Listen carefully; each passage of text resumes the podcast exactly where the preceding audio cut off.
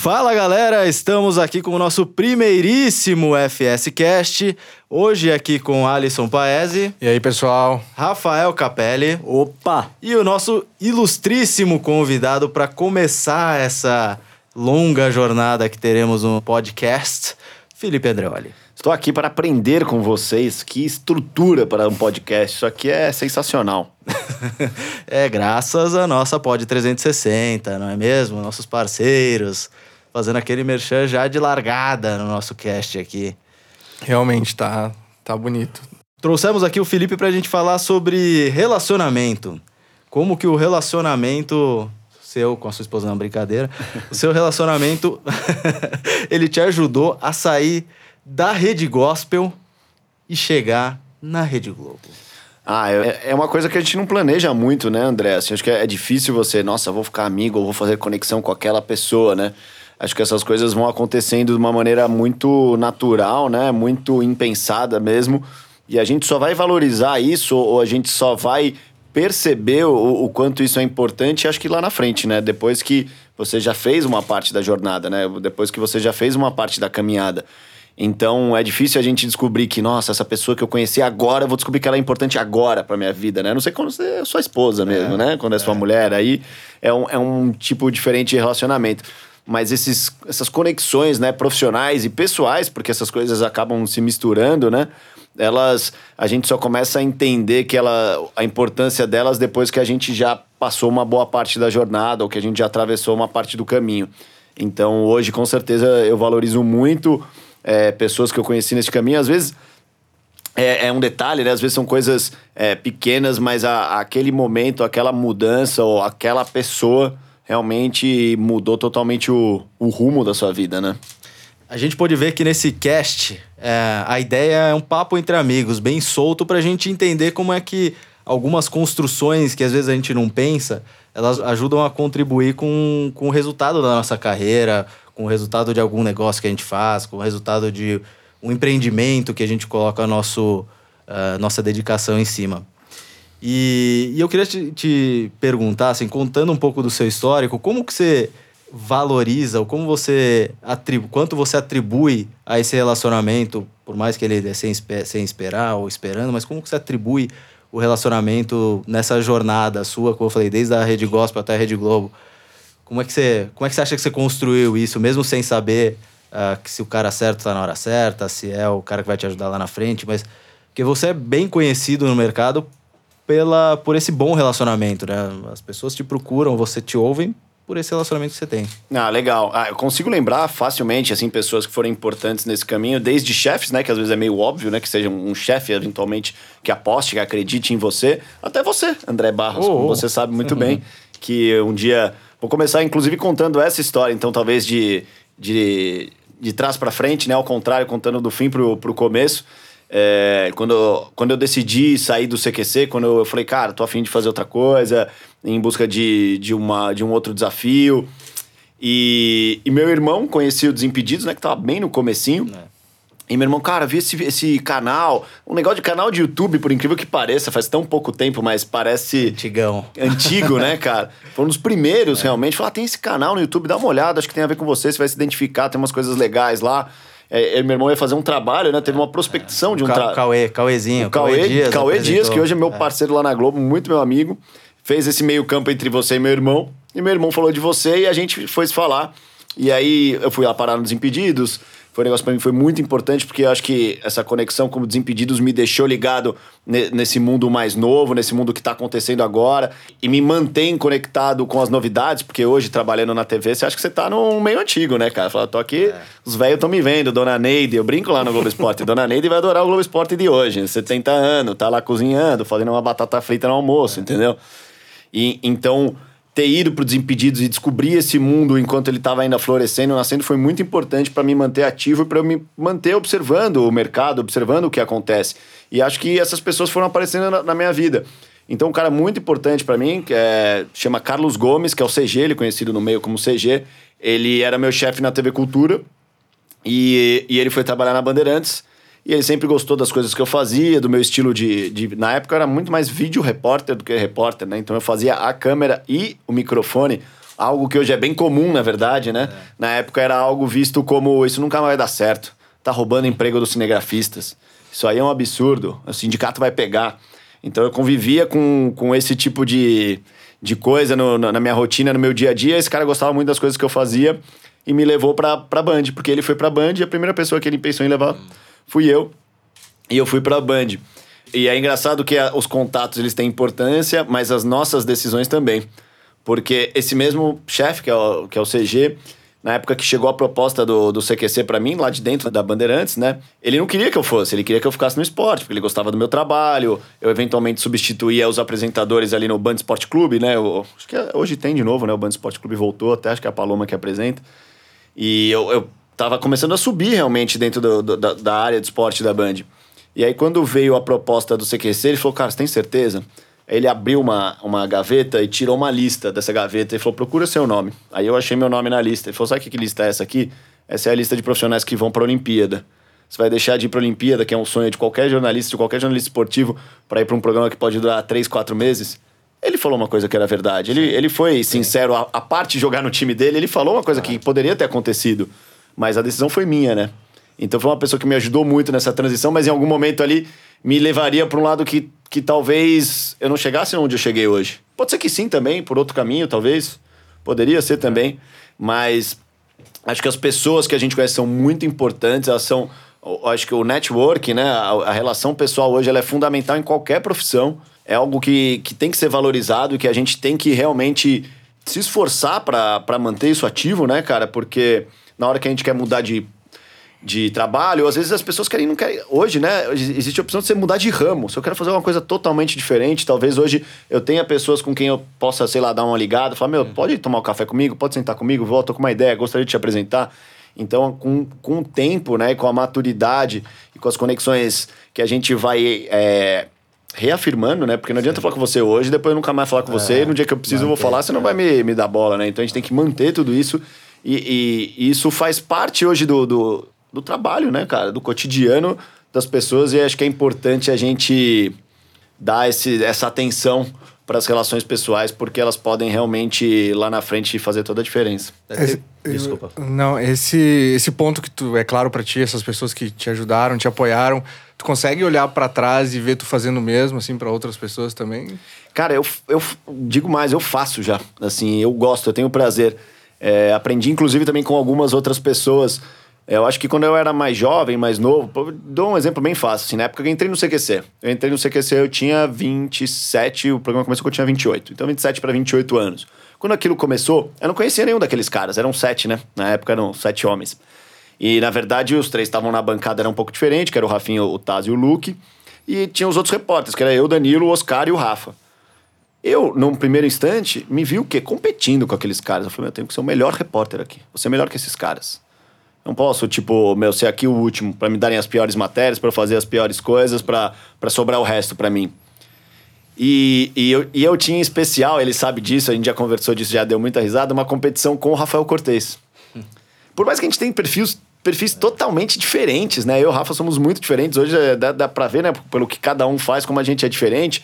Mas às vezes a gente fazia matérias em comum, a gente tinha pontos em comum que faziam a gente estimulavam essa competição entre nós com o passar dos anos, com o passar do tempo, é, eu mudei totalmente minha, minha perspectiva. Eu queria jogar junto com esses caras. Se o Rafael fosse sair pra uma matéria, eu falava, meu, putz, faz essa pergunta, vai dar muito certo. Pô, fala com fulano que tá lá, não sei o quê. Porque eu acho que eu fui aprendendo o, o sentido de trabalhar em grupo, em conjunto, né? E o CQC era muito aquilo. A gente era um programa de produtor, então a gente não era muito da Band, apesar de ser, né? O elenco era contratado da Band, mas era o nosso time aquilo lá. Se a minha matéria vai bem, a sua vai mal, a sua vai mal, a sua vai mal, o, vai mal. produto final é ruim. Cai. Né? Então eu preciso que todo mundo vá bem. Aí todo mundo e... vai achando espaço, né, cara, no final do dia ali, né? Vai entendendo onde eu posso pisar, onde eu não posso pisar. E, e o grupo é importante no, de verdade, de fato. É, eu vejo assim, por exemplo, é, hoje lá fazendo o Globo Esporte, lógico que todos os repórteres, toda a galera quer botar uma matéria no Globo Esporte, né? Quem faz, quem é repórter do esporte quer botar uma matéria no Globo Esporte e no Esporte Espetacular, porque sabe que são os programas que dão mais audiência. Lógico que é mais legal botar uma matéria na aberta do que botar uma matéria no Sport TV. E eu tento, inclusive, é, falar com os repórteres, estimular os repórteres, é, pegar a qualidade que cada um tem ali. Mas por que você não faz um negócio que tenha desse, a ver com o seu perfil, faz um negócio assim, inventa um negócio assado. Estimular essa equipe, é, como talvez há 10, 15 anos eu falo, meu, eu não vou dar muita moral, esse moleque é muito bom, esse moleque é um, lá na frente vai ocupar meu espaço. Não existe isso, né? É, é meio que nem a história do Jorge Jesus aí, não existe Sim. isso. Ninguém vai ocupar o espaço Sim. de ninguém, né, cara? E, e sabe quem me, me, foi uma pessoa que foi muito generosa comigo desde sempre, e isso me marcou e, e me ajudou de alguma forma, foi o Thiago Leifert. O Thiago, a gente tem um perfil muito parecido, né? Sim. Uhum. É, né, principalmente na época que ele estava no esporte, então os dois faziam esporte com descontração, com humor, com leveza, né? Acho que esses pontos são muito fáceis de, de perceber. E desde que eu cheguei na Globo, o Thiago me incentivou para ir pro pra tentar me, me levar pro esporte. É, falando, não, cara, faz isso, faz aquilo. O Thiago, é, até mesmo na Copa, a gente dividiu o mesmo espaço ali, o central da Copa tava lá, a gente fazia o zona mista, a gente dividiu tudo. Quando precisava dividir alguma coisa, ele, ó, putz, precisa isso, precisa aquilo. Ele conhece melhor a estrutura da casa, porque tá lá há mais tempo. Então foi um cara sempre que me estendeu a mão. Até hoje ele assiste o Globo Esporte e às vezes é meu ombudsman. É obra para o programa hoje. Ah, não gostei daquela é, matéria, é. tal. E a gente conversa muito. E para mim, cara, em nenhum momento é tipo, esse cara nem tá mais aqui, que ele quer é. palpitar? Pelo contrário, para mim é um prazer, é alguém que tá vendo de fora, é uma, é uma é a visão de um cara que eu sei que é meu amigo, que vai falar isso porque porque eu, fico, eu estranharia se ele só, só falasse bem, né? Mas de vez em claro, quando ele manda é aqui e fala, acho que não tava legal tal matéria, é. tal coisa. Então acho que essas são coisas realmente de, de parceiros, de amigos, de conexões que a gente estabelece. E se um dia lá na frente eu e o Thiago não tivermos mais na Globo, ou na própria Globo, Pode podemos trabalhar juntos. Junto, a relação entendeu? foi feita, né? O começo da conversa aqui é, de novo, né? Exatamente. Então é, é, é, acho que essas coisas se estabelecem. É que nem a minha relação com o André, cara. A gente se conheceu de uma maneira extremamente profissional, que foi a entrada lá no Desimpedidos. Eu falei, ó, oh, eu quero fazer assim, assim, assado. Ele falou, ah, pode ser assim, assim, assado? Pode. A gente entrou numa combinação, eu fiquei aquele ano ali de 14 para 15 ali no, no Desimpedidos. E, e pô, tive o privilégio, o prazer de ver o canal florescer, cara. De, de pegar realmente aquele... De, de ver não, de, de participar, de, ver, é, de, de, de participar daquela, é. da, da, do florescimento do canal, de de ver que putz, o Ibrahimovic veio pra Copa por causa da gente, é, saca? Não, e, então aquele, uma loucura. e aquele vídeo até se perguntou, o Alisson me perguntou outro dia, falou, ah, o Desimpedidos que fez o, eu não lembrava. o Vem Ibra. Eu falei, foi, é. cara, e, e, tem mais. Não só foi como a produção do vídeo foi quase 100% do Andreoli. É. Que a gente, porra, tava começando, a gente não tinha tanto...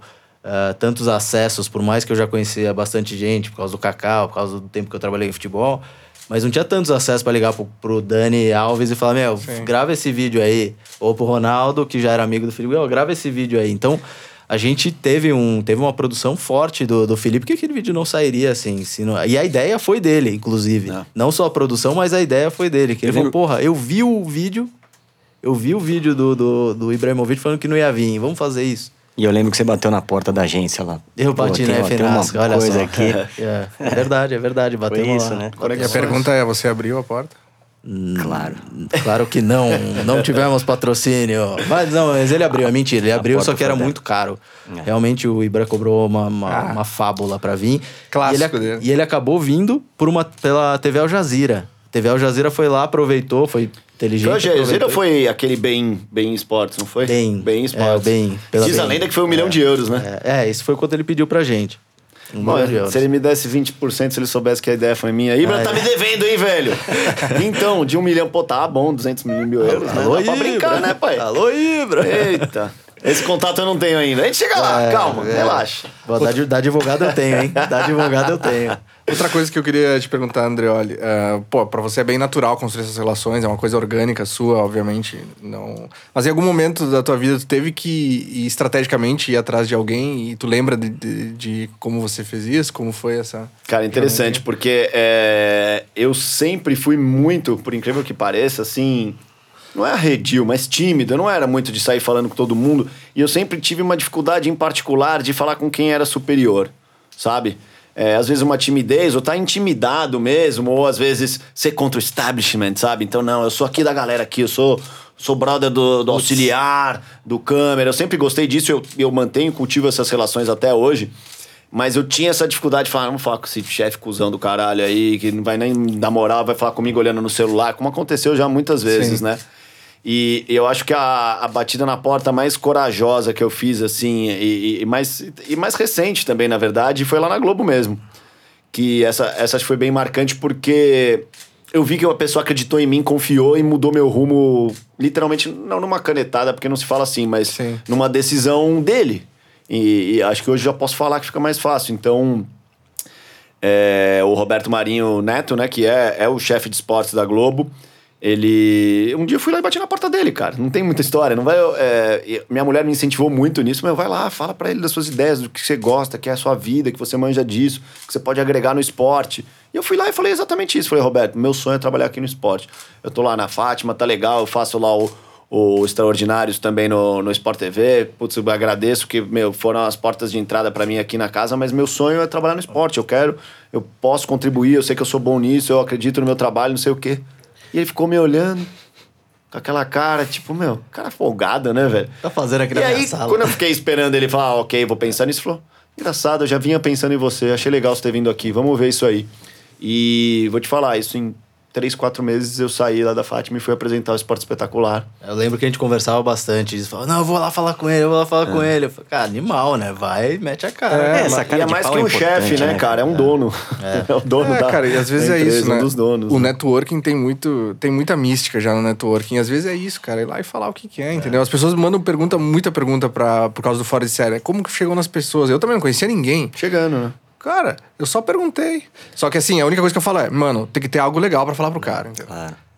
Cara, primeiro faz algo legal e leva. Todo mundo quer participar de algo legal. Se você levar, o cara vai ouvir. Agora, os caras querem ir, sim, pedir favor ou sem. Que é essa, esse o problema É do uma network. linha tênue É, ali, né? é. De, de apresentar uma proposta ou de mostrar que você tem capacidade do que chegar simplesmente fazendo pedidos, né? Exato. É, tá perto. Eu acho que tá disposto a, a- a se entregar, que esse era um, voltando um pouquinho e, e mantendo na, na história de carreira ainda, é o, o- a vontade de se entregar e se dedicar e, e- e apostar em você mesmo, né? Que daí tem também muito da tua história, né? Que a gente tava brincando até lá fora. De ficar um tempo na Fátima fazendo matéria do, do cachorro de três pernas. Duas. Duas Duas, pernas, pernas. duas Vamos pernas. valorizar esse cachorro aí. Cara, eu tô tentando dar uma. Faz seis anos que eu te- tento dar uma perna pro cachorro, o Felipe Ó. não deixa. E- Calvície feminina. Calvície feminina. É possível fala. amor à primeira vista? e mais, o pano de fundo desse amor à primeira vista era o BBB. Olha só. Então, cara, eu saí de, sei lá, tá entrevistando Jamie Foxx, uh, uh, Cole Bryant, uh, tá, fala, muita, Cameron Diaz, uh, Os estrelas mundiais, pô, Federer, Nadal, Ah. pra ir fazer um povo falar na Avenida Paulista, cara. Então eu também tive que ter muita... Foi bom porque me, me botou um pé no chão de novo, me trouxe de volta, assim, uma... Não trouxe de volta, mas me deu uma humildade de, pô, é, entender um ciclo, entender uma passagem. E pra mim foi muito importante, porque eu me conectei com a Fátima, que é uma pessoa incrível, sabe? É uma pessoa que foi muito legal na minha passagem lá. Eu tive a oportunidade dentro da Fátima de apresentar o programa quando a Fátima ficou de fora, no meu primeiro ano de Globo, que seria uma coisa super rara. Então, todos os lugares que a gente passa, ou todas as coisas que a gente faz, todas as conexões que a gente que a gente estabelece, elas vão ter uma importância lá na frente. Às vezes a gente não vê isso na hora. É difícil realmente ver isso na hora. Mas lá na frente falar, caramba, cara, foi importante aquela passagem, porque os caras puderam me ver apresentando, ver que eu apresentava bem, que eu apresentava direitinho, que poderiam contar comigo em outros formatos, né? Então, a gente tem que saber valorizar o- os processos, as etapas e os altos e baixos. E né? tem um lance de perspectiva, né? Pra você, você queria ir pro esporte, que, pô, obviamente tá dentro de você e tal, mas pra algumas pessoas olharem você lá apresentando aquele programa pode ser o maior sonho da vida dela.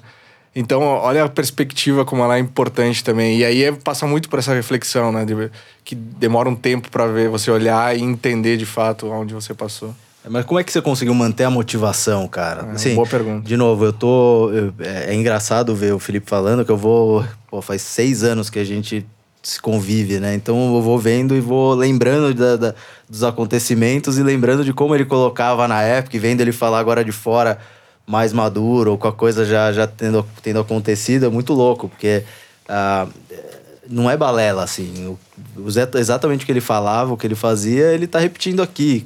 Era um, intrinsecamente um, um planejamento de carreira feito ou feito de fato, mas é, como é que você se mantinha motivado, cara? Porque é foda, né? Você tá, ah, você tá eh, almejando alguma coisa, só que você tá tendo que passar por um, uma- um teste, uma aprovação ali e tal. E, Dia a porra, dia, dia a dia caralho, pesado. velho, De novo, ter que acordar cedo pra caralho. ter Ah, que- não, acho que não dá pra ser hipócrita, assim, não dá pra falar, não, encarei bem, resiliência, força, não vou dar uma de coach aqui, cara. Foi foda, cara. Olha, tinha dia que eu falava, ai, mano, meu Deus, não acredito, o que, que eu tô fazendo aqui? O que que eu... Sabe que era uma, vou falar uma coisa engraçada? Sabe que era muito difícil pra mim? Ir Hum. pro estúdio da Fátima e ter que dançar durante aquelas atrações musicais. Falar, "Ai, dança vocês, vou ficar aqui sentadinho no sofá, de boa, eu não danço, eu não danço nem quando eu vou na night. Já brother. começa a passar mal no começo do programa, estúdio, não... E o dia que a Fátima me tirou pra, pra dançar, quase infartei, né, cara? Falei, meu Deus do céu. Foi esse dia Mas que a você parte não foi ruim. Foi esse dia que você chutou a bola na cara dela, né? Poderia ter sido. Eu chutei a bola na cara dela sem querer. Mas, é, mas acho que tem que ter um pouco realmente. ah, por exemplo, na época da Fátima, é, eu tentava o quê? Me apoiar muito nos extraordinários, apesar de ser um formato que eu fui muito mais encaixado e não fazer muito, vamos dizer assim, parte daquela turma, mas de alguma forma estava apoiado no esporte. Então eu tentava me apoiar naquilo, me mexer ali dentro do Sport TV, ou me conectar com os, com os chefes ou com as pessoas que poderiam mudar esse panorama lá dentro. É, afinal de contas, o Sport TV e a Globo estão. agora é uma só Globo, né? Sim. Mas são porta a porta, então ali era tava perto para se mexer, se conectar. E e acho que de coisas paralelas, né, cara? Por isso que a gente não pode botar todos os ovos da galinha no mesmo pote, né? Tem aquela história lá, né? Você não pode botar todos os ovos no mesmo lugar, porque se ali faz água e uma hora não dá certo, você fica sem opções. Então eu sempre tentava, mesmo que não tivesse alguma coisa andando, mesmo que não tivesse valendo, ali tá ali na frente falando, tem essa história aqui que eu posso caminhar, eu posso ir por ali. É, Hoje eu posso contar mais na época que que eu tive que decidir. Eu tive essa proposta da Globo, mas na mesma época eu tinha uma proposta da ESPN, para ir para ESPN também. E conversei muito com o André disso também, ele sabe. E, o, e o que, que seria ali uma.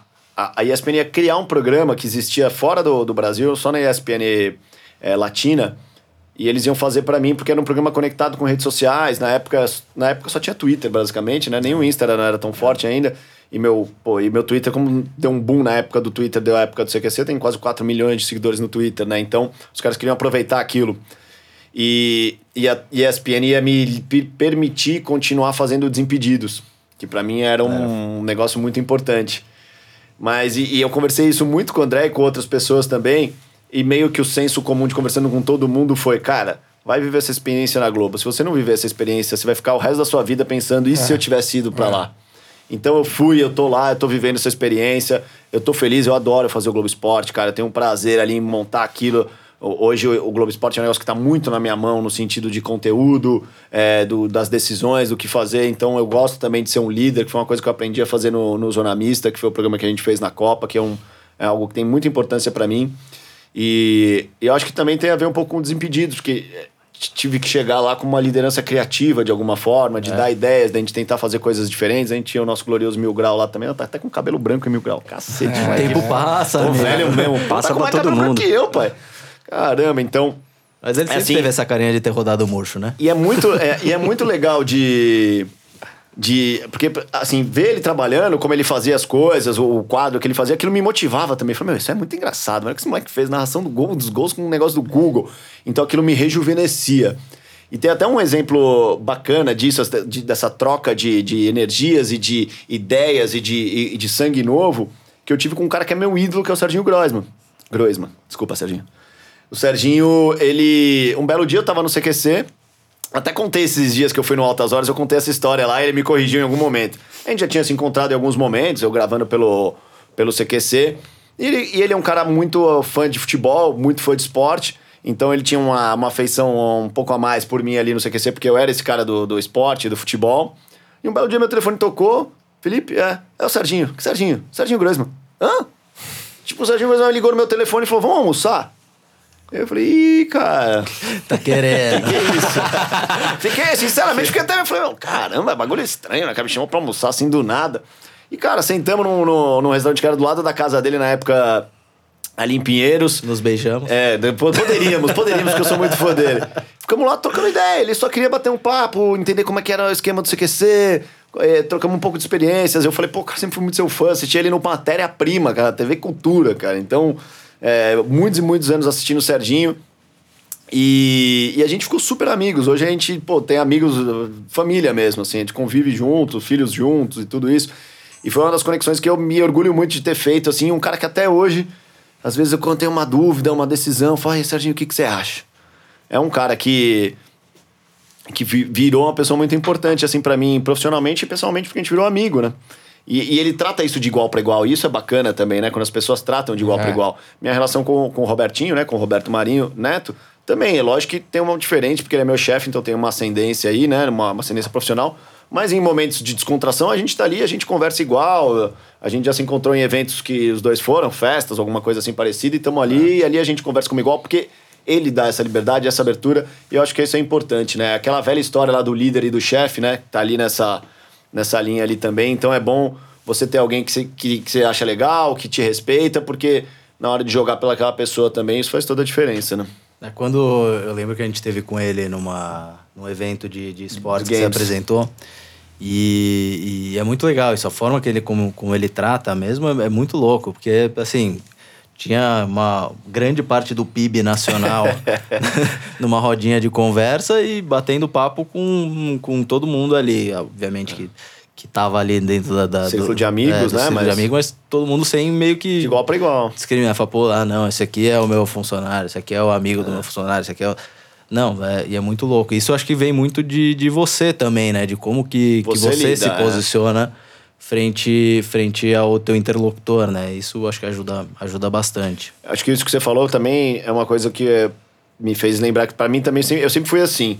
É sempre, lógico você tem respeito, existe uma hierarquia no trabalho, na sua casa, né, com a mãe quando a gente é criança e assim por diante. Mas eu, eu nunca é, temi, sabe? Tipo, eu sempre tratei de igual para igual. Vou te dar bom dia, cumprimentar você, o chefe, a faxineira, o diretor, o o, o enfermeiro, que qualquer pessoa igual. Esse é meu jeito de ser, eu sempre fui assim, né? E eu acho que isso também traz resultado, porque às vezes uma pessoa vem babando muito ovo, ou puxando muito saco, ou tipo, meio rolando lero. Quem tá do outro lado também fala, meu, que esse cara, mano, calma, querendo, não é? né? Tá Essa- querendo, Essa exatamente. autenticidade aí é importante, Exato, né, é. Eu acho que até puxando um pouco a sardinha agora pro mercado publicitário um pouquinho, assim, essa autenticidade é importante pro mercado publicitário, né? Como que é a tua relação, assim, com o mercado publicitário hoje, com as agências, com as agências de influenciador, influenciador vende, essa... Então, explica um pouquinho pra galera aí a tua relação com... É engraçado porque eu acho que hoje a galera, acho que o- sobretudo no Insta, né, que é a principal ali, vamos dizer, fonte de renda dos influenciadores, assim, e, e um lugar que, que, a- que a galera trabalha muito. E, e hoje o Instagram é muito mais pensado, eu vejo que as pessoas planejam o horário do post, o que, que elas vão postar, as hashtags que elas vão colocar. E, e eu, pra falar a verdade, Rafa, eu sempre fui um cara meio que, ainda, inclusive, meio na contramão disso. E acho que acabei colhendo também os frutos de ter um Instagram totalmente orgânico. Meu Instagram não tem nada planejado. Se você olhar meu Instagram agora, eu tô três dias sem postar nada, cara. Quatro dias. Que é horrível, corta meu alcance, eu sei, mas, cara, eu não vou ficar postando uma foto só pra ter assunto, entendeu? Claro. Não é do meu perfil. Eu não vou postar uma selfie minha em preto e branco, tá ligado? Eu não sou o Cauã Raymond, tá ligado? Não vou, brother. Então, um dia se eu postar, vocês podem me cobrar. Me zoa lá no Instagram, podem me cobrar. Ouviu, André? Será que Entendeu? alguém aqui na Ouviu, mesa André? tem Tipo, foto em preto e branco ou não? Ouviu, André Barros? Tipo, botar uma foto minha selfie. olhando pro, pro horizonte em preto e branco e escrever Friday. Porra, não vou fazer isso, tá ligado? Bosta.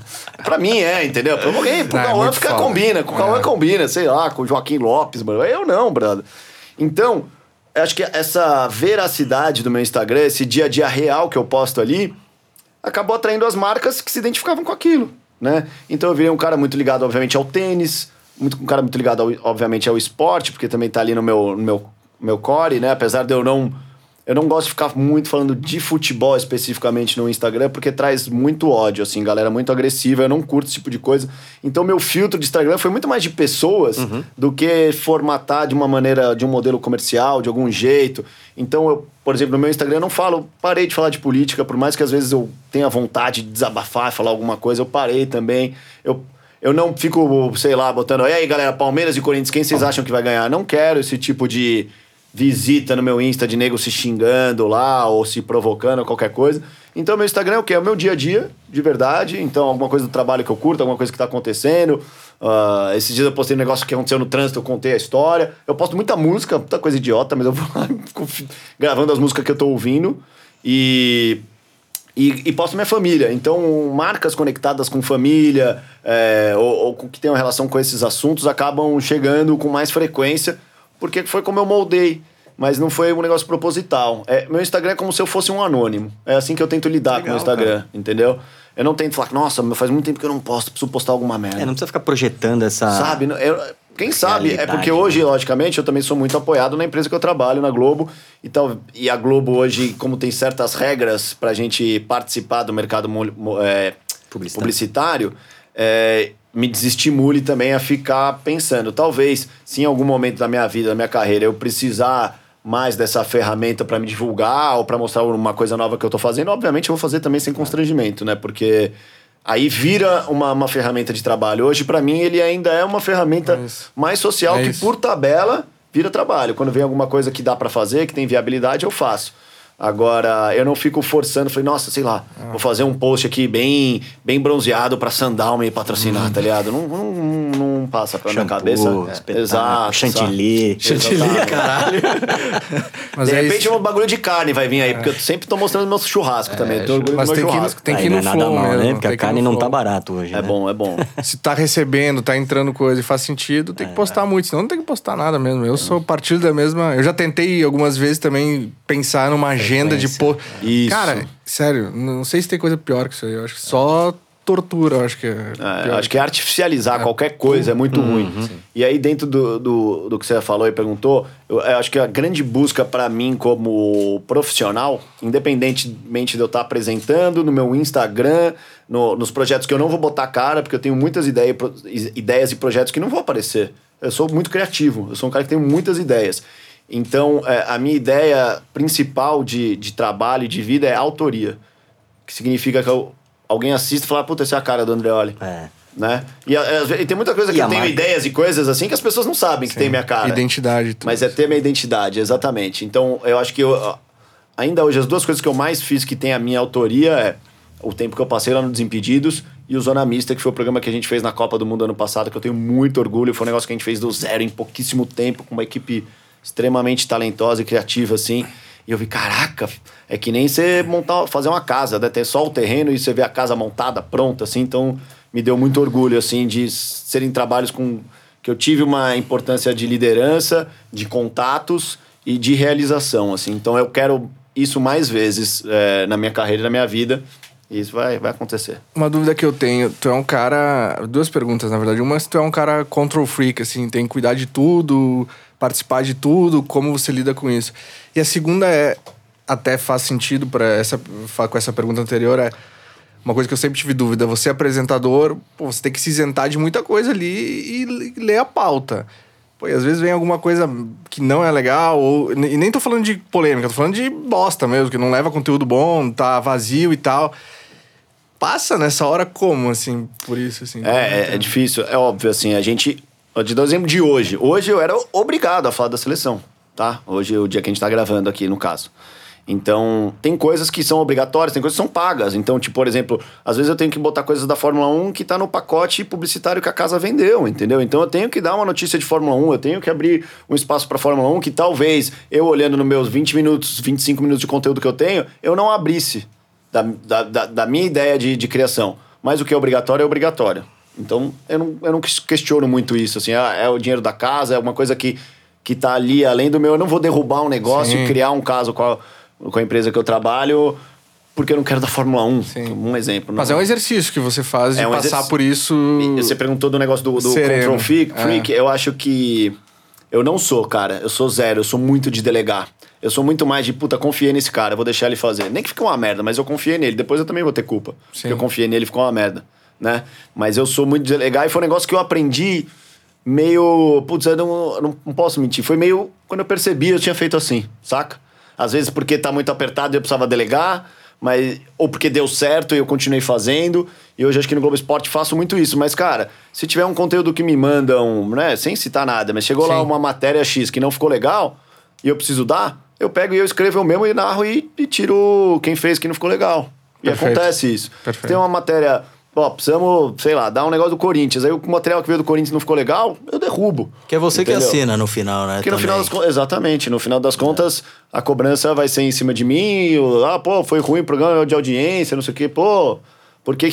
E é engraçado, porque é, é, o feedback de rede social hoje é, é raro alguém falar, pô, tava legal o programa, adorei, parabéns, tô assistindo sempre. É, sempre um sentido é. mais de crítica e cobrança, Sim. né? Pô, não mostrou a Superliga, não mostrou o vôlei, pô, não mostrou que não sei quem foi campeão paulista de vôlei.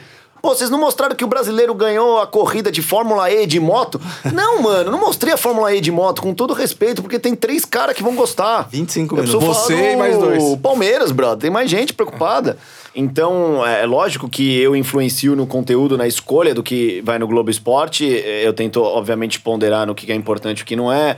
Às vezes tem o que a Globo tem direito que não tem. Então, o que a gente não tem direito, é lógico que a gente vai mostrar menos, né? Mas eu não vou deixar de mostrar a Champions League, porque a Globo não tem o direito, né? Tem que mostrar o que tá acontecendo. É o principal campeonato Tem essa mundo. liberdade? Isso eu também não sabia. Tem, tem, tem essa liberdade. Lógico que tem que ser conversado, às vezes a gente tem que perguntar as coisas, é, porque fatalmente você vai pedir a sessão de imagens para uma, uma emissora co-irmã. Da né? Zon. Da Zon, vai pedir para ESPN, Esporte Interativo, enfim. É, mas hoje eu acabo colocando coisas que são do meu gosto também, porque eu consumo muito e daqui eu consigo retirar pequenos fragmentos ali que vão ser do interesse público. Então eu vou dar um, um exemplo. O negócio do Taco Tuesday do LeBron. Então é um negócio engraçado que ele inventou o negócio do taco, aí ele mostra a família, todo mundo gritando Taco Tuesday. É um negócio que vai além do esporte, porque hoje o Globo Esporte ele tem que ser um pouco assim. Eu não posso ir só no factual. O factual as pessoas acompanham na internet, no Globoesporte.com, no UOL, onde elas quiserem. Então eu tenho que separar a coisa. Então eu vejo uma o Nick que é um jogador do- de tênis bad boy, que quebra as coisas, que é revoltado, que é maluco. Eu boto esse cara no ar, porque prende. A galera fica vendo ele jogar a cadeira no meio da quadra, ele quebrando oito raquetes, ele xingando não sei quem. Eu busco dentro do meu conhecimento e dentro das coisas que eu gosto, coisas que eu acredito que vão atingir o grande público, né? Então é um, é um equilíbrio das coisas. E a equipe, obviamente, a nossa equipe contribui muito com isso, traz ideias. Ah, isso é legal. Ah, isso não é tão legal. Vamos tentar esse.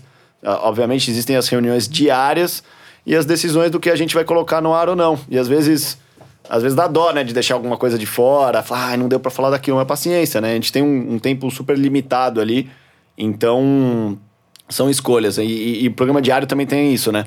Foi bem, foi do caralho, hoje foi animal. Beleza, amanhã tem outro. Sim. Ah, hoje não foi tão legal. Beleza, amanhã tem outro. Sim, sim, sim. Ah. Você acha que essa, essa percepção do feedback do- da audiência, de, sabe, de meio que entender e pensar o que, que a audiência ah, quer ver junto com seus gostos, ela veio também com, com o tempo que você passou no YouTube, de ter esse feedback na porrada, na hora? Você acha que ajudou ou é algo que você já, já trouxe de, de, de- seu histórico profissional? É difícil, né? Porque no YouTube, no Instagram, enfim, nas redes sociais, o feedback é às vezes ins- instantâneo, né, cara? Na, hora, na live está lá, o cara na hora reclama ou elogia, fala na lata. Ou no, no teatro, que eu já fiz stand-up, na época você sente, puta, esse público tá, não tá gostando muito, ninguém tá rindo muito, tá batendo muita palma. Hoje o público tá bom. Então é um feedback instantâneo. O feedback da TV é muito mais gelado, é muito mais distante, né? Porque a gente não tem uma interação ali proposital ou forçada com as redes sociais, então isso não, não- você tem que estimular, né? Aí tem que ir e voltar, ir e voltar. De repente, se tivesse uma hashtag, ó, comenta o que você tá achando do, do Globo Esporte aqui na hashtag, talvez aumentasse, né? É, os comentários. Mas eu, sinceramente, assim, vou muito mais assim dentro do que eu acredito. É um equilíbrio, né? Esses dias o cara falou, pô.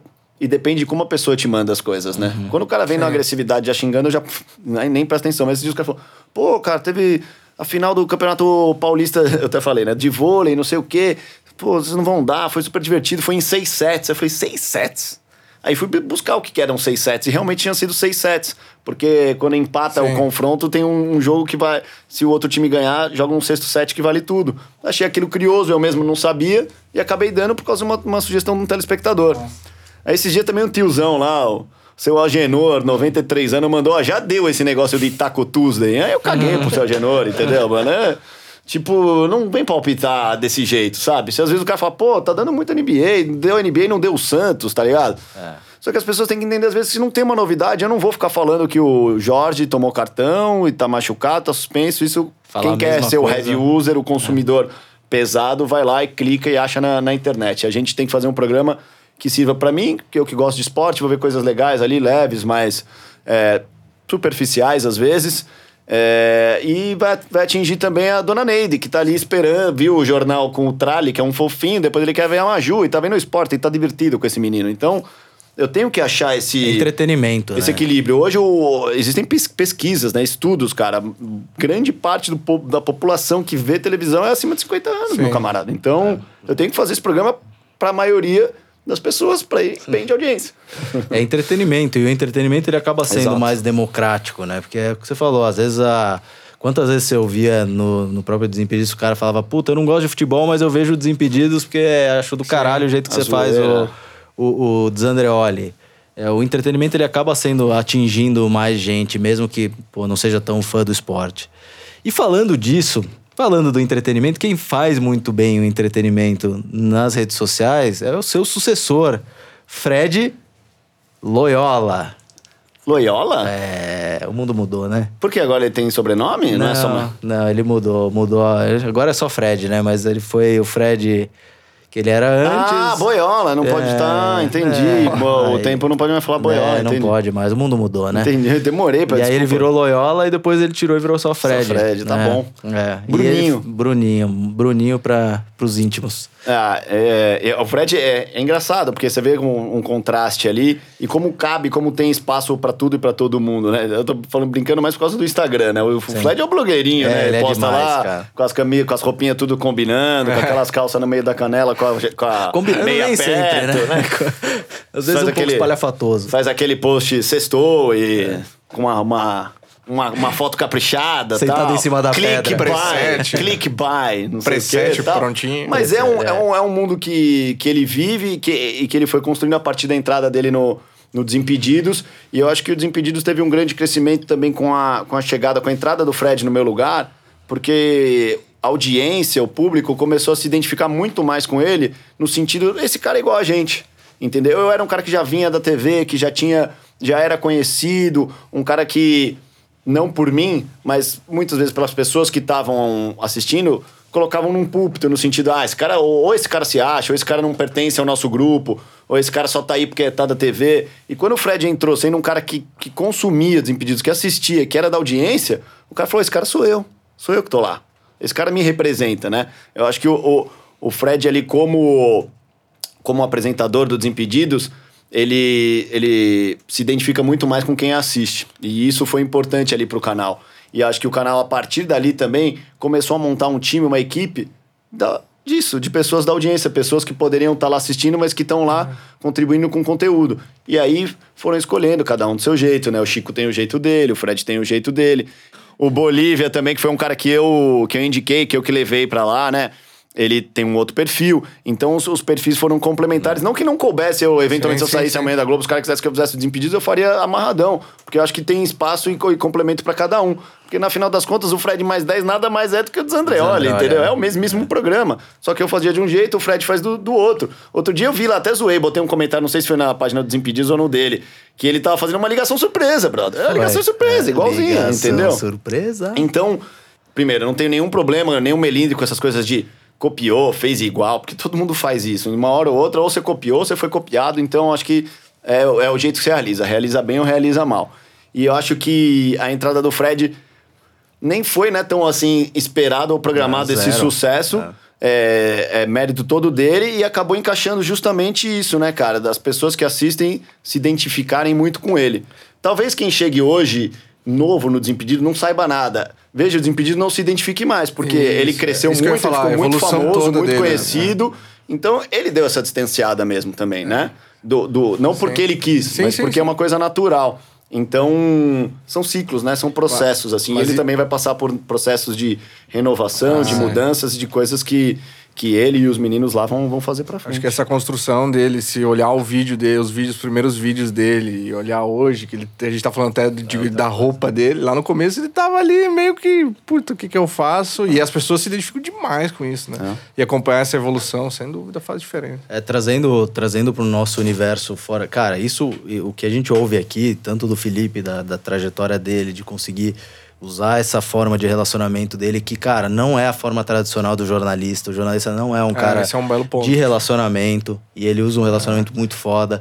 A história do Fred, de como ele se desenvolveu, são caras que, que são de fato fora de série. Porque é, é, você vê que tem uma construção que ela. ela permeia tu- as duas histórias, né? De, de construção, de entendimento. Você viu que eles, eles falaram aqui só de entender a, a, a audiência com quem tá falando. Fala, porra, o Fred entendeu a audiência com que ele fala. O Felipe, ele entendia lá atrás, entende na Globo a audiência que ele fala e fala, porra, isso aqui não é pra audiência que eu converso. Não adianta eu empurrar no cara. E tem um ponto que eu acho, cara, que tem que ser falado, que eu falo sem problema nenhum, é que, cara, o, o Felipe, pô, boa praça, sereno no- no- no- nas posições dele. Isso faz muita diferença, né? É uma coisa.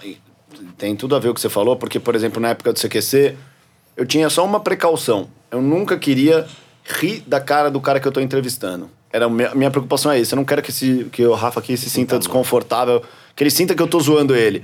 No máximo, eu quero que ele dê risada junto comigo, entendeu? Vamos rir aqui de uma zoeira juntos, tá ligado? Esse era o meu jeito de fazer.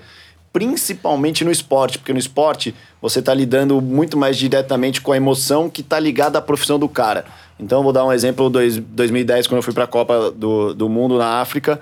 É, Brasil perdeu lá pra Holanda, um jogo que a gente tava ganhando o primeiro tempo dominando 1x0. A gente achou que tava na mão, tomamos uma virada. Cara, eu tenho bom senso, eu não vou ficar lá na zona mista zoando, apavorando os jogadores do Brasil, que os caras tão tristes pra caramba, É, entendeu? não? Os caras estão não. no pior momento da vida profissional deles. Eu não vou lá pisar na cabeça deles, eu não vou lá gritar fora Dunga. É. Por mais que, tipo, Sim, eu não sim, goste sim. do Dunga, entendeu? Eu não vou lá, porque, tipo, eu não sou torcedor primeiro. E por mais que eu faça um programa, fazia um programa que era de humor, eu tenho noção das coisas, entendeu? Mas isso é mal, de certa forma, o mal Dunga não adiantou porra nenhuma, porque ele continua um cuzão do caralho. Desculpa, pode falar a palavra, não. Mas o, o, com o resto valeu a pena faz, plantar essa sementinha. Dunga, mas Dunga isso- ou Leão? Eu prefiro o Leão, porque com o Leão a gente ainda se acertou. Mas o, o Dunga, não.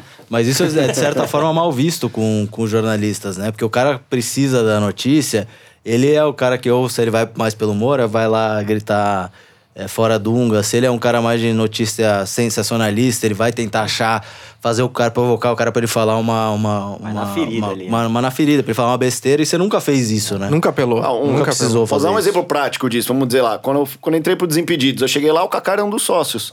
E se eu tivesse zoado, sacaneado o Kaká, feito alguma coisa que tivesse ofendido o Kaká, aí o André chegando, pô, Kaká, tem o Felipe Andreoli, ele tá tão pensando em botar ele no time, o que, que você acha? Tá demitido. Entendeu? Então eu, não, eu nunca previ isso, mas eu, eu sempre fiz isso mais por mim. Da, da onde eu tirei isso? Olha que curioso. Eu, eu gostava de assistir o Pânico. Eu gostava mesmo, adorava assistir o Pânico, apesar de achar que eles faziam coisas absurdas. Eu falava, meu, olha o que esses caras estão fazendo. Mas era bom mesmo. E eu falava, nossa, se fosse eu passando aí, eu não sei o que eu ia fazer, eu ia dar um soco nesses malucos. Então, quando eu fui começar, quando eu comecei a fazer o CQC, o cara falou, eu nunca quero que alguém tenha esse sentimento que eu tinha quando eu assisti o Pânico, às vezes. Sabe? De passar do limite. Que, era- que era a função deles, eles faziam sim, o, que, sim. que eles tinham que fazer ali. Era essa a ideia deles E a mesmo, conta né? vinha, né? A conta vinha. É, e aí. E aí cada um se estabelece dentro do seu perfil, né? Sim. É, o Danilo sempre foi o cara das zoeiras mais pesadas, o Rafinha também. Eles continuam nesse, Sim, nesse sim. estilo. Não, né? é isso e, eu- e se- e continuam bem sucedidos no que eles fazem, né? Então, era isso que eu ia falar. Pô, o cara dá certo também fazendo. É autoria, né? É, o cara dá certo, mas ah, óbvio que até no conceito que a gente fala de fora de série, o conceito que a gente quer pregar de pessoa fora de série é a pessoa que realmente consegue ter uma serenidade em todos os campos da vida, e não só no business ou só no. Eu acho que, pô, tu representa demais isso Ah, de- legal. De, fato, assim, que é. Realmente nunca apelou, se- sempre conseguiu os mesmos acessos, as mesmas pessoas. E, ah, pô, tenho certeza que isso volta pra ti de muitas formas agora. É é porque o que acontece? É, o sucesso é muito relativo, né, cara? É, o que, que as pessoas veem como sucesso? É lógico que eu não vou dar exemplo de pessoas, mas eu conheço pessoas que profissionalmente, ou pra quem assiste, pra quem vê, são incríveis. Mas eu vejo que essas pessoas, na, na vida delas, elas não são felizes. Sim, sim. Já vi um monte. Que, tipo, a pessoa tem muito talento e se você fizer uma criticazinha, você botar lá no Insta dela fraco, chato, chata, sem graça, bobo, a pessoa se abala com aquilo. E isso é um negócio que não mexe comigo. Eu sei o que eu construí, eu sei o que eu fiz. Não vai ser um cara falando, nossa, esse cara só estar na Globo porque o pai dele indicou. Não vai me ofender. Caguei, eu, eu sei o que eu construí. Entendeu? E tem pessoas que são fantásticas, incríveis, que elas se abalam com críticas, ou elas não conseguem ter a sua vida pessoal porque só pensa na vida é, como pessoa pública, né? Elas confundem, elas- essas pessoas acabam se misturando. Então eu vejo gente que é fantástica no que faz, mas eu olho e falo, caralho, meu, essa pessoa é incrível, mas ela não é feliz. Então pra mim ela não tem sucesso. Porque tem gente que com muito menos reconhecimento profissional, ou menos Muito dinheiro, ou me... pô, que é feliz pra caramba. Então pra mim o meu melhor, meu maior sucesso mesmo é ser feliz quando eu tô em casa, cara. Putz, eu vou pra casa com o maior prazer. Essa é a Eu me definição. dou super bem com a minha mulher, tô com meu filho lá, o clima na nossa casa astral é super gostoso e, e poderia ser igualzinho numa casa menor, numa casa com menos coisa, mais humilde, a gente ia continuar sendo feliz igual. Então eu acho que o, a grande coisa para o ser humano ser feliz é você ser, conseguir esse equilíbrio, né? De, de se realizar de alguma maneira profissionalmente, mas sobretudo de você conseguir ser feliz na maior. Ninguém é feliz o tempo inteiro, mas Sim. ser feliz na maior parte do tempo na sua vida pessoal. É equilíbrio, né? Exato. No final do, do dia, a gente tem que conseguir ter, equilibrar as, as dificuldades que vão aparecer. E isso é, de novo, que o Alisson falou de, de, de pessoas fora de série, né? Que conseguem entender que sim, vamos ter problemas, pessoais, profissionais, eh, de relacionamento. Só que a gente tem a serenidade para conseguir superar, assimilar. A gente fala bastante esses últimos tempos sobre assimilar é, perdas, assimilar golpes e, e, e seguir, cara. Seguir para construir algo maior. Não financeiramente, mas para as nossas vidas, né?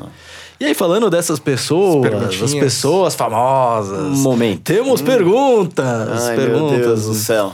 Perguntas de pessoas famosas que a gente conhece. Grande Andreoli! que alegria poder estar participando aqui desse podcast, mandando essa, essa pergunta, não só uma pergunta, mas também uma, um- uma consideração, um elogio, porque te conheci um cara maluco na porta do CT do Milan, pedindo para eu usar um óculos escuro, um programa novo que estava saindo no Brasil. E na época eu não podia usar o óculos porque eu tinha um, contrato com um, patrocina, um patrocinador de óculos. E aí a gente acabou batendo um papo ali, enfim. Desde aquela época até hoje, vendo você apresentar um programa diário no maior canal de TV do Brasil. Então acompanhar, poder acompanhar toda essa evolução sua de carreira, de vida, realmente eu fico muito feliz de ter participado um pouco aí da sua história. Bom, minha pergunta agora é a seguinte: É, eu gostaria de saber como que você planeja a sua carreira, curto, médio e longo prazo, quais são os seus sonhos daqui para frente e quais são as suas motivações. O que que te move? assim, o que que te inspira? O que faz você levantar da cama pela manhã? Quais são os seus valores? Gostaria que você compartilhasse com a gente aí um pouquinho dessas dos teus segredos. Andreoli, um abração, parabéns mais uma vez, meu amigo, por tudo aquilo que você fez e tem feito, pelo teu crescimento, pela tua evolução. Você é um cara espetacular, merece tudo de bom. Saiba que você tem aqui não só um amigo, mas um admirador. Abração, fiquem com Deus. Ah, Cacazito, olha, cá entre nós. Se eu faço uma pergunta dessa numa coletiva que ele tá dando depois de um jogo, ele só vai responder a minha, né, velho? Imagina o Oito Juca. Imagina o Juca velho. Pacheco O vai velho. corta, corta. Mas o Kaká não lembra. Na verdade, eu conheço ele antes. Porque você falou aí da Rede Gospel em algum momento que eu trabalhei lá na Rede Gospel. E uma vez, um dos convidados do programa da Rede Gospel, no qual eu trabalhava, foi o Kaká. Olha. Né? Então, é, a, a- a minha primeira lembrança de contato com ele, talvez ele não lembre dessa vez, foi, foi na Rede Gospel. Eu tinha aqui uns 21 anos e ele também era um. Ele um já tinha uns garoto. 40 aí? Não. Não, eu sou mais, mais velho, infelizmente. E, e, e essa história que ele falou aí do, do óculos é muito engraçada mesmo, porque era o, o CQC não tinha estreado ainda. E os caras falaram, mas você conhece alguns jogadores, tem contato de, de jogadores de futebol, então tem tudo a ver com o que a gente tava falando. Aí eu falei, ah, tenho mais ou menos. Aí já entrevistei o Kaká uma vez tal. Fiz uma vez um negócio com o Robinho que ele gostou, mas eu não tinha proximidade com Não os era caras, brother. de fato, é. E, e aí, cara, o, o, do negócio do Kaká a gente deu muito azar, porque primeiro o Milan perdeu o jogo decisivo da Champions em casa pro Arsenal, então o clima já devia estar ruim ali. E a gente foi lá pra Milanello, lá, né, que é o CT do Milan, e tava um puta frio, cara, tipo zero grau, assim. E, e eu de sapato, porque tinha que usar sapato no começo do programa, cagando de frio ali. Fiquei tipo umas duas horas esperando o Kaká sair. Aí ele saiu, Kaká, Kaká, pelo amor de Deus, mano, põe esse óculos aqui, velho. É um programa novo que eu tô fazendo, cara. Depois você vai entender, por favor, só preciso que você. Só precisava que ele colocasse o óculos. Aí ele olhou pra mim e falou: Puta, não vai dar, meu. Tem um contrato com a Armani. E foi embora, velho. Valeu, Kaká, parceiro, irmão. Tamo junto.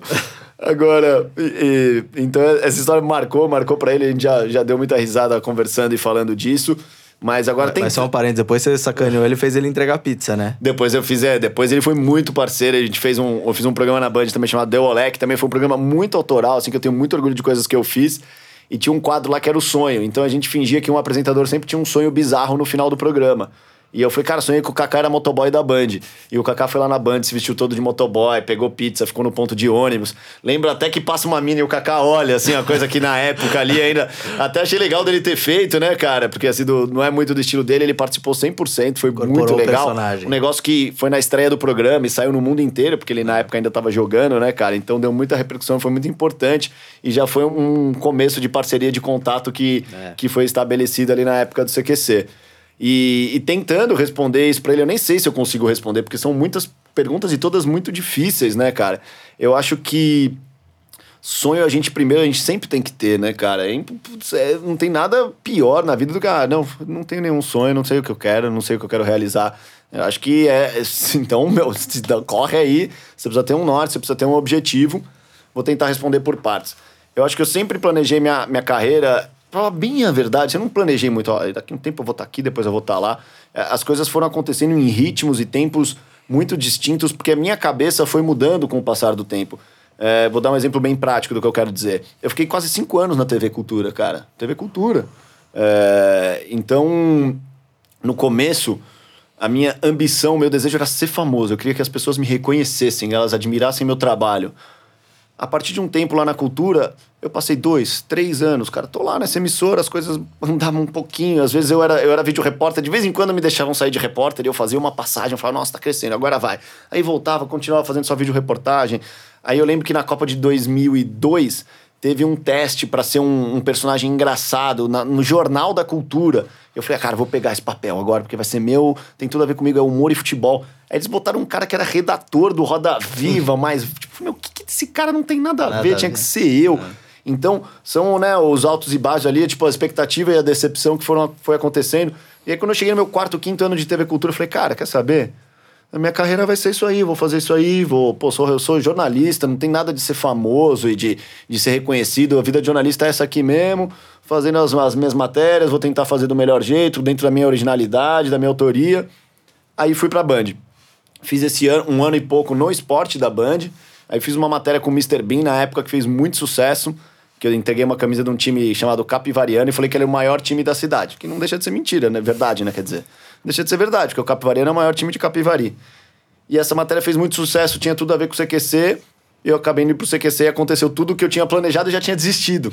E num tempo muito rápido. Eu fiquei cinco anos na TV Cultura sem acontecer nada, vamos dizer assim, sem, sem grandes mudanças na minha vida. Lógico que eu entrei estagiário sim, lá e eles foram me dando espaço. E realmente eu fui galgando, mas foram mudanças bem lentas, né, cara? Foram coisas assim que, pra você ter uma percepção, demorou. Então eu fui estagiário, vídeo repórter, uhum. repórter. Aí, é até engraçado, pouca gente sabe. Em algum momento ali, eu apresentei um jornal, tipo um jornal que chamava Diário Paulista, e era eu e a Maju. Olha. Eu e a Maju já apresentamos junto na TV Cultura há 15 anos, uns 13, 14 Curioso. anos por aí. E hoje eu entro no ar e depois eu saio e entra ela, né, cara? Então é uma coisa muito maluca mesmo. Então, é, tinha um outro ritmo e a minha ambição ela foi diminuindo de ritmo mesmo, assim, sabe? De querer mais, de ir mais longe. Quando eu cheguei no CQC e as coisas foram acontecendo muito rápido, a fama veio muito rápido, o reconhecimento veio muito rápido, veio tudo muito rápido, minha mentalidade mudou totalmente. Não, agora eu tenho que ir mais para cima, eu tenho que não, agora tem que ter um programa meu. Não quero ser só do CQC, como todos os caras quiseram ali. E no final das contas, quase todos tiveram, o seu programa, é né? Eu quero meu programa, eu quero minha coisa, eu quero um negócio só meu. E todo mundo foi querendo galgar. Quando você vai crescendo e vai vendo que você tem potencial, obviamente sua ambição vai crescendo Sim. e essa velocidade, essa marcha vai mudando e vai sendo cada vez mais acelerada, como é hoje. Hoje, pô, eu apresentei o Esporte Espetacular, que era um sonho que eu tinha. Hoje eu apresento o Globo Esporte, que eu sempre também quis fazer. Mas eu já tenho outros objetivos, eu já tenho outras metas, já tenho outras coisas que eu quero fazer. E sempre dentro, acho que tentando responder o que o Kaka falou, é sempre dentro de um conteúdo que eu falei, nossa, eu que fiz isso aí, isso aí tem meu, meu DNA, tem meu, minha digital nisso aí, isso aí tem minha autoria. Acho que o meu grande objetivo é poder ter cada vez mais conteúdos que eu participe na criação, na construção daquilo, conteúdos próprios mesmo, o que não significa que é eu aparecendo, fazendo uma entrevista Sim. com um de nós aqui, ou com o Kaká, né? Eu posso estar no bastidor e só ter criado a ideia e botar alguém para fazer, né? Botar alguém mais velho, se for para alguém mais velho, o perfil, se for mais jovem, se for o perfil. Poder ser esse cara de criação é um dos objetivos que eu tenho. E acho que hoje eu não, eu não planejo nem a curto prazo, como como já foi em algum momento, e nem a longo prazo. Eu diria que talvez a médio prazo. Eu fico olhando ali, ó, tenho que me preparar para o que está acontecendo, vou ficar de olho nisso aqui, de olho naquele outro ali, e planejando com calma, até porque hoje também a gente. Pô, são quase 20 anos de carreira já, cara. Quando eu comecei eu tinha 20, eu vou fazer 40, então. Pô, toda a experiência que você vai, né, meu, o, é, acumulando, o dinheiro também, vai te dando mais, mais espaço, mais tempo, mais oportunidades de você fazer cada vez mais o que, o que você realmente quer fazer, né? É, mas a, as coisas acontecem no momento que tem que acontecer, né, cara? Acredito muito é. nisso. Talvez se você tivesse lá atrás tido a fama que você queria no começo, hum, talvez você tinha quebrado a cara mais cedo aí, não estaria aqui, não estaria. Só virou quando eu. É Bombando. engraçado, eu acho que tem muito isso, eu falo isso muito pra gente. Eu percebo que tem muita gente que ainda tem esse desejo. As pessoas elas querem ser famosas acima de qualquer coisa. Não ter uma relevância num assunto ou ser, ser expert em alguma coisa, ela simplesmente quer ser reconhecida. Assim, vou dar um exemplo bem prático, tipo, Geise Arruda.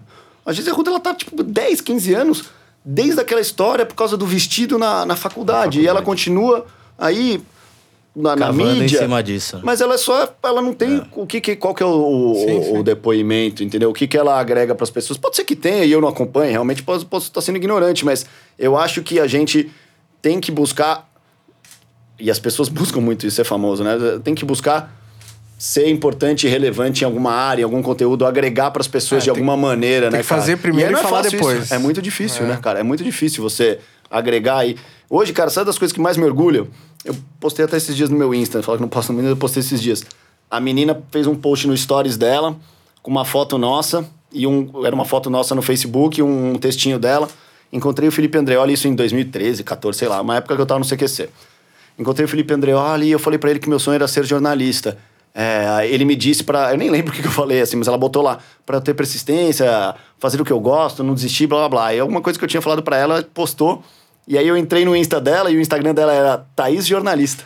e hoje ela é lá, jornalista. legal. Da hora. E eu já descobri outros exemplos de pessoas que falaram que foram É, fazer o jornalismo tem. por minha causa e hoje são jornalistas. Não, certeza. Então, cara, não tem coisa que me orgulhe mais, assim, profissionalmente, de saber que tem gente que se inspirou em mim e foi fazer o que eu faço por minha causa. É uma É autenticidade isso, que né, o cara? Rafael falou. lá. Autenticidade é inspiração, né, cara? É, um pouco do, do nosso fora de série também. É uma né? Responsabilidade, quer, né, cara? Inspirar as pessoas aí, né? É, e o cara olhar esse jornalismo, o cara, a galera da geração nova quer fazer esse jornalismo assim. É, vê que dá pra fazer diferente, né? Pô, ver alguém fazendo é o caminho. Acho que isso responde também um pouco a Kaká. Isso também me motiva muito, cara. Poder servir de inspiração e de exemplo pros mais novos é uma coisa que motiva, acho que qualquer um na sua área, né, cara? Perfeito. Te-. Temos um... outro, acho que esse aqui vai ser mais uma historinha. É. Ih, lá vem. Fala André, Denilson Show.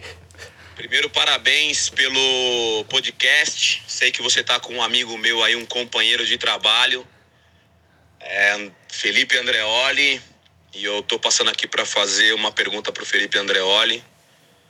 Dizer, perguntar pro Felipe Andreoli se ele tem saudade do nosso programa Deu Olé. Porque eu tenho muita saudade desse programa, desse período que a gente passou junto, aprendi muito com ele. E queria saber se ele tem essa saudade. E para ele contar alguma história engraçada aí do que a gente viveu durante esse período. Tá bom? André, um abraço para você, André. Olha, tamo junto sempre. Bom podcast para vocês aí. Abraços. Tá, cara, que legal, Dena. Pô, é, eu acho que essas horas, né, quando a gente ouve o depoimento do, do Cacau, do Denilson, que a gente começa a revisitar a nossa história e ver as coisas, os laços que a gente construiu, né? Porque eu assisti esses caras sendo pentacampeão em 2002, entendeu? E hoje eu tô no churrasco com eles, eu tamo junto com numa intimidade que eu esqueço que são eles, entendeu? Pra mim é só o, o Ricardo, entendeu? É o, não é o Denilson Show, né? Tá ligado? O Denil, é Oliveira, acho que o Denilson é, sei lá. Então são as pessoas já, eles já transcenderam essa imagem do ídolo e são pessoas. Eu, pô, eu, eu sou amigo do Ronaldo, caraca, eu sou amigo, tipo, pra mim é um negócio, eu sou amigo do Guga, que foi o cara que eu mais admirei no esporte, assim, então essas coisas nos, nos, nos, é, nos impactam quando você ou- ouço ele falando isso.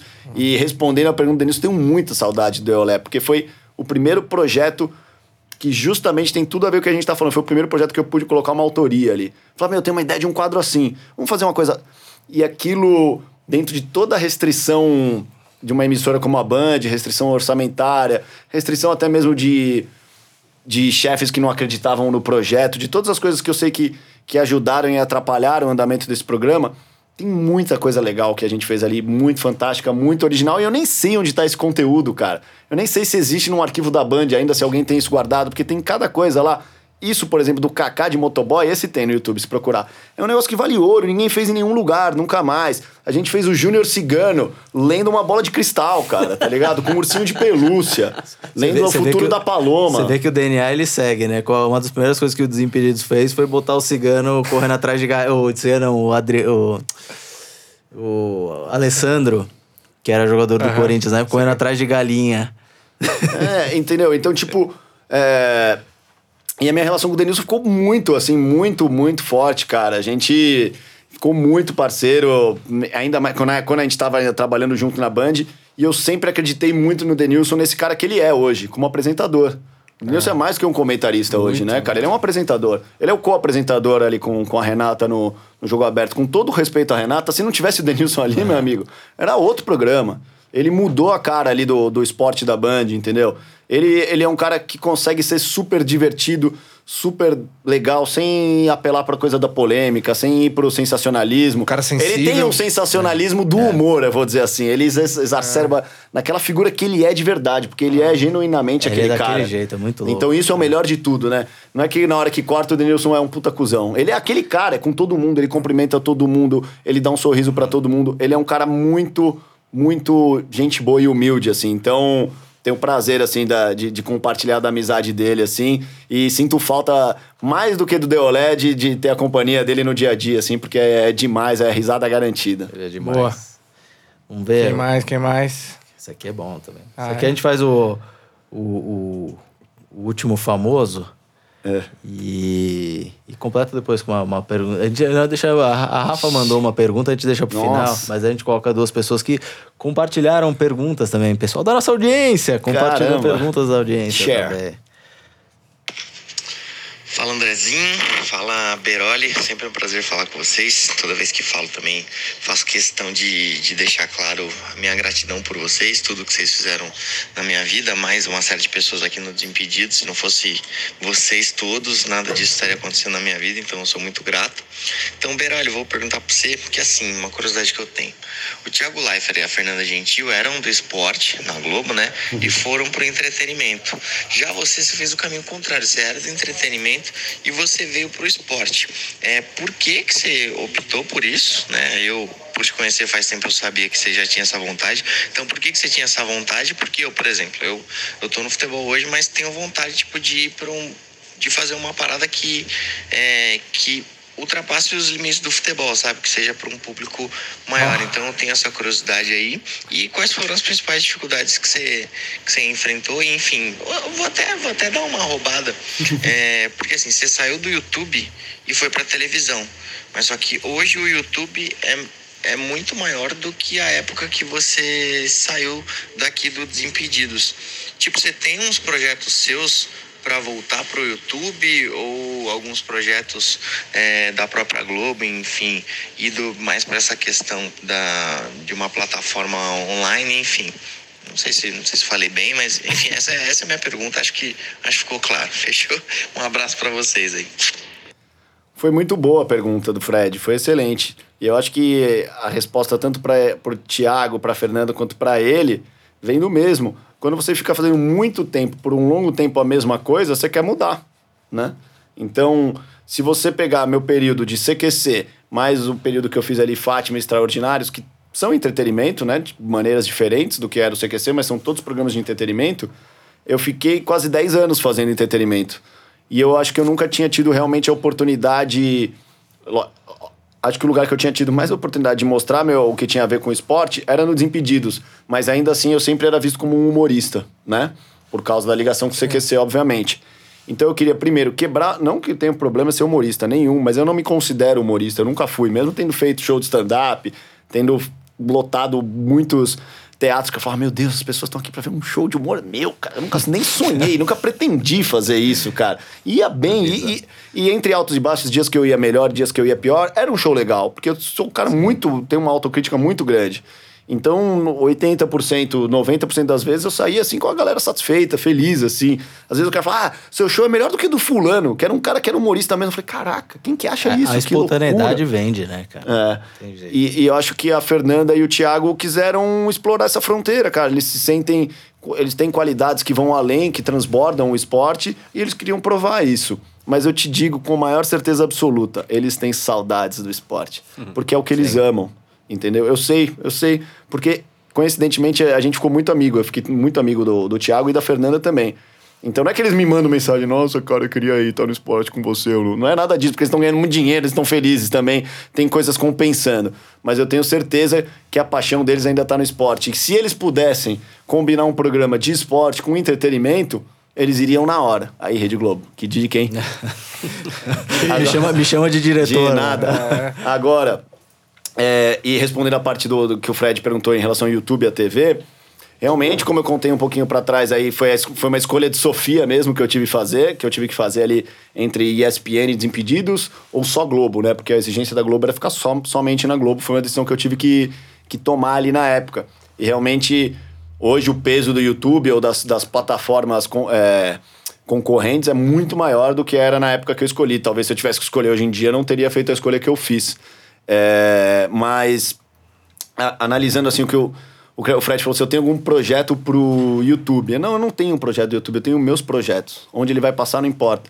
O que eu sei é que são conteúdos muito bons, que eu tenho ideias muito originais, eu tenho ideias muito criativas e que vou usar no momento certo todos os contatos que eu tenho para fazer eh, essas ideias acontecerem. Então acho que o mais importante é isso, é saber que eu sou o, eu sou o meu sustento, vamos dizer assim, né? Meu sustento criativo, as coisas que eu posso fazer desempenhar.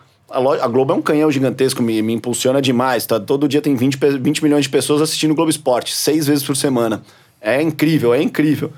Mas lá eu tô fazendo o Globo Esporte. É um programa da Globo. Então eu lembro que até teve uma celeuma quando eu entrei e o, e o, e o Ivan Moré saiu. Eu falei, gente, o programa não é do Ivan Moré. Não é do Thiago Leifert e não é meu. É da Globo, chama Globo Esporte. Senão chamaria Thiago Esporte, Ivan Esporte, Felipe Esporte. Entendeu? Então, ele é um programa da Globo. E um dia eu vou ter um produto, um projeto, um conteúdo que é só meu. Vai passar em algum lugar. Pode ser que seja na Globo até. Pode ser que seja no Netflix, pode ser que seja no YouTube. Pode ser que seja no Amazon, eu não me importa onde ele vai passar. Mas eu, eu acredito muito nas ideias que eu tenho, nos parceiros que eu tenho para realizar esses projetos. Então isso é uma coisa que me acalma e me deixa tranquilo para o futuro. Ah, então eu não sei se daqui dois anos eu vou estar no Globo Esporte. Pode ser que sim, pode ser que não. Depende da- das aberturas que eu tenha e das oportunidades que eu tenha dentro ou fora da Globo para implementar esses projetos. Muito bem. Então vamos agora para a nossa pergunta da audiência. Você, audiência. Fala Andreoli, tudo bem? Aqui é o Felipe. Cara, eu queria saber se tu pudesse dar uma dica pro, André, pro Andreoli lá do início do Desimpedidos. É, o Andreoli de hoje dá uma dica pro Andreoli que tava lá no início do Desimpedidos. Que dica que tu daria?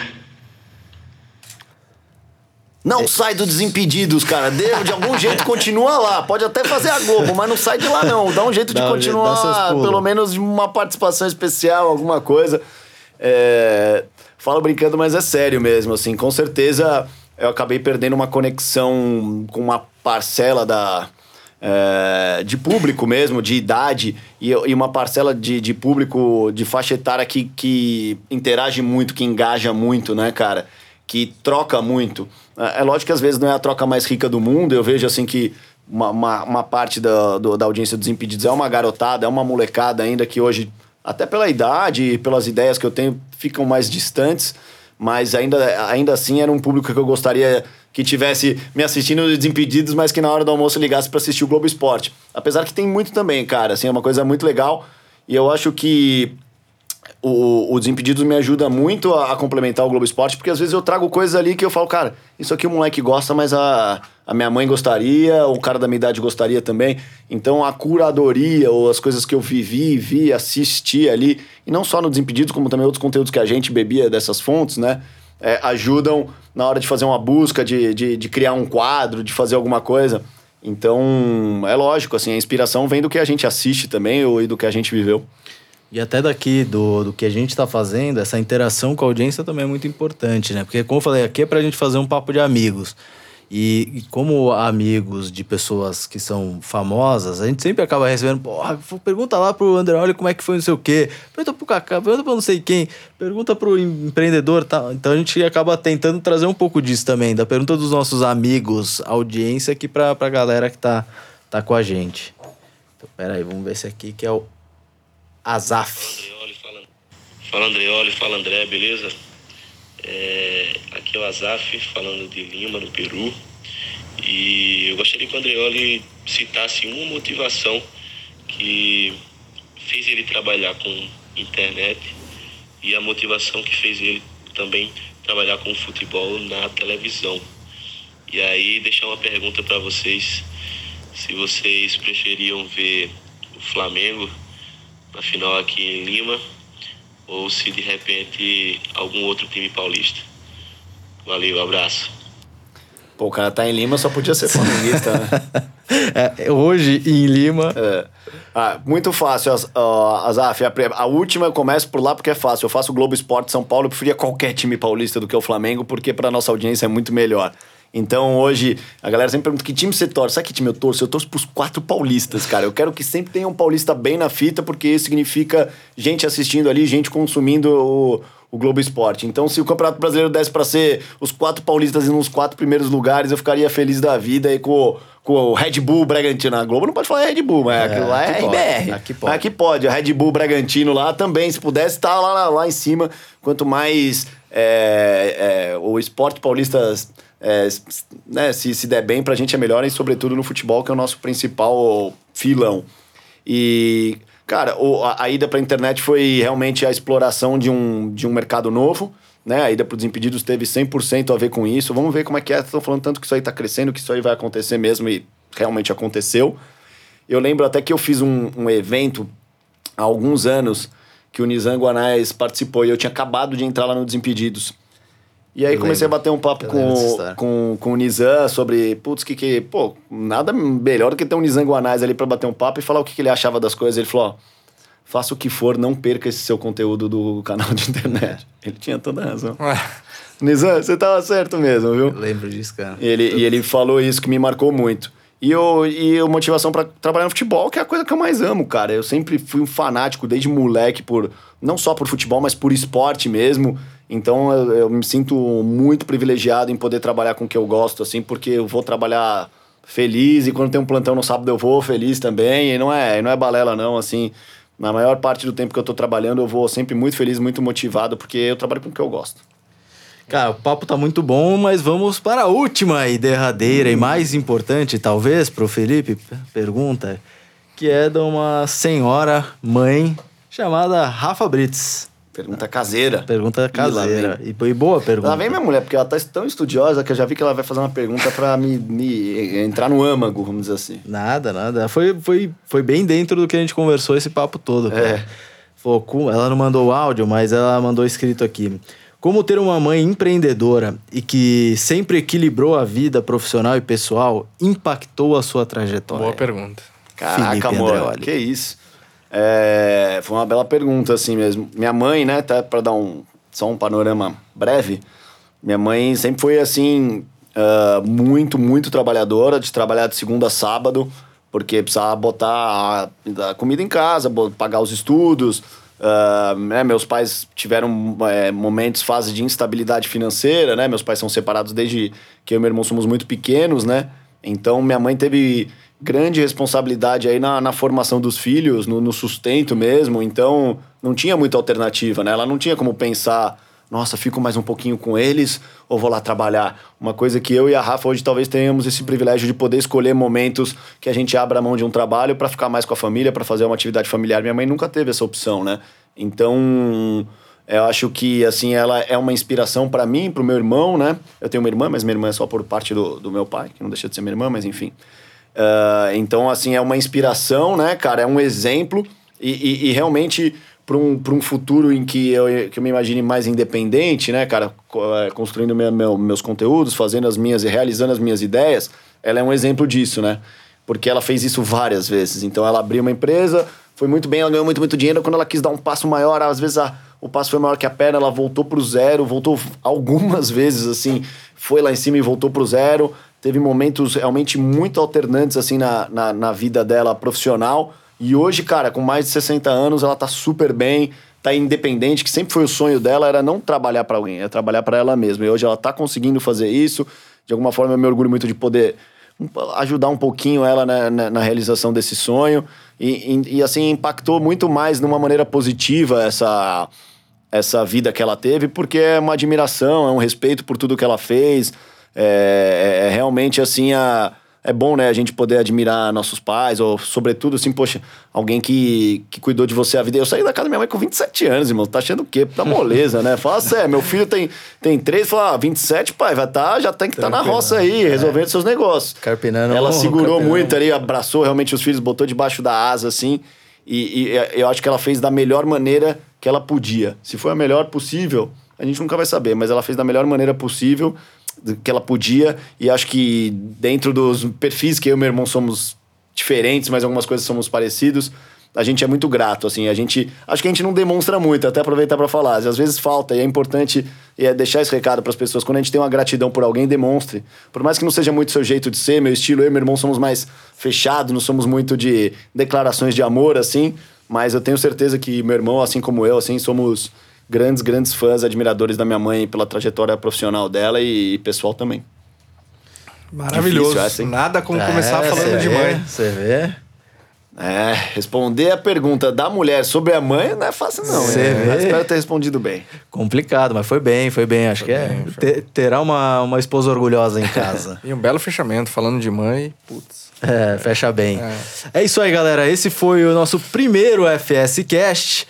Quero agradecer demais, demais, demais ao Andreoli por dar essa moral pra gente, pra um programa que tá começando, para apresentadores iniciantes. Ah, se liga, que isso, maior prazer, ainda mais é, receber esse carinho, né, cara, da, pô, da audiência, das pessoas que, com quem eu tenho amizade mesmo, assim, e de vocês mesmo, é, até me faz me sentir um fora de série. Não que eu me ache, mas fico feliz aí pelo, pelos elogios e pelo papo. Espero que, que possa agregar pra quem ouviu. Acho que o sempre importante é isso, né, que Sem alguém dúvida. saia desse papo aí, ouça esse papo e fala, não, que legal essa coisa que ele falou. Se guardar uma coisa, duas coisas do que a Já gente falou valeu. aqui, já valeu a pena. Bom demais. É isso. E galera, não deixem de seguir o Fora de Série nas redes sociais, arroba Fora de Série para todas as redes. Seguir o Felipe Andreoli no arroba Andreoli Felipe nas redes todas, né? Mesmo? Todas, exato, todas. E seguir as nossas redes pessoais que a gente vai colocar na descrição para não ficar muito chato. Obrigado todo mundo. A gente se vê no próximo podcast. Um abraço. Valeu, gente. Valeu.